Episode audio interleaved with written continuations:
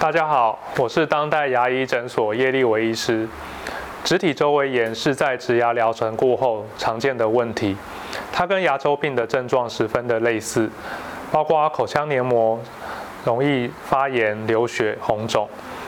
再来会造成植牙旁边齿槽骨的萎缩，影响到植牙的寿命。最严重的情况，植牙会脱落。稳定的牙周状况和良好的口腔卫生是植牙成功的基础。因此，即使是轻微的牙周病，我还是会建议，在做任何假牙植牙疗程之前，一定要把基础做好，好好的把牙周病治疗，再进行假牙重建的疗程，才能延长植牙以及假牙的寿命。